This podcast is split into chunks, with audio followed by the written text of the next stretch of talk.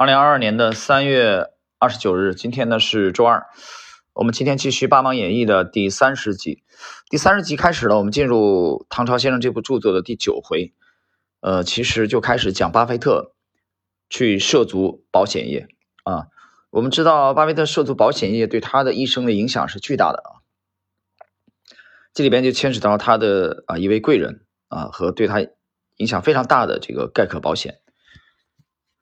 一九五一年，巴菲特一边像干透的海绵掉进水里一样饥渴地吸收着证券分析知识，一边积极主动关注格雷厄姆纽曼公司持有的股票，尝试去理解和模仿格雷厄姆决策的啊投资的决策过程。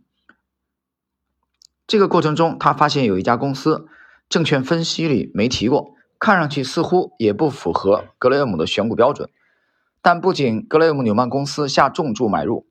而且还有格雷厄姆本人亲自出任董事长。这家公司名叫政府雇员保险公司，英文的简称是 GEICO，音译为盖克保险。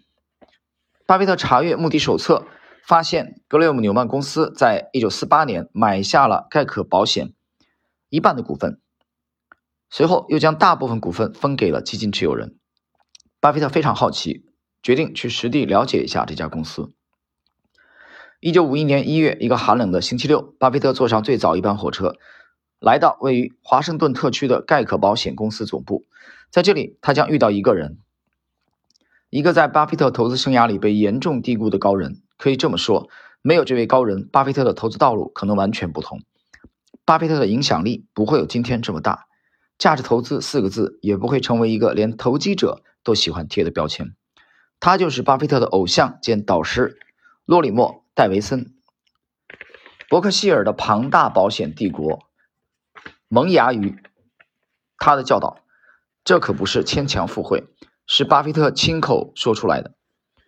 自从我认识戴维森后，他就一直是我崇拜的偶像之一。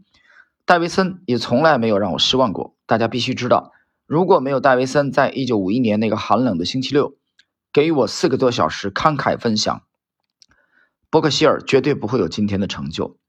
对于盖克保险来说，戴维森是带领公司高速成长的巨人。对于我个人来说，他是我的偶像，亦师亦友。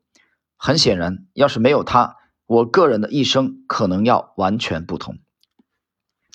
今天内容啊并不长，但是，呃，首先是巴菲特开始接触保险业，其实就从接触这个人开始。很多人可能对。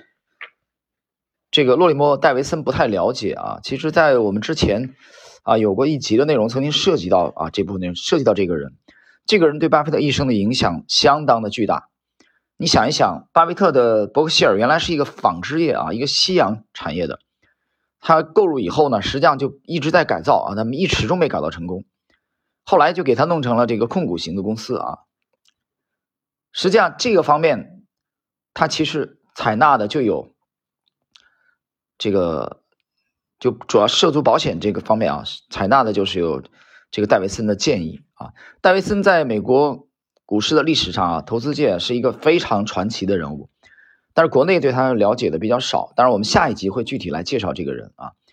呃，也是一位投资大咖，但是非常遗憾啊，他使用杠杆后来爆仓了啊，所以这也成为了巴菲特让他铭记终生的一个教训。就是不碰杠杆啊，不要做空。这个在下一集啊，我们三十一集啊，包括后续三十二集，我们会涉及到相关的内容。好了，我们今天的这一集三十集啊，巴菲特涉足保险这一集内容就到这里。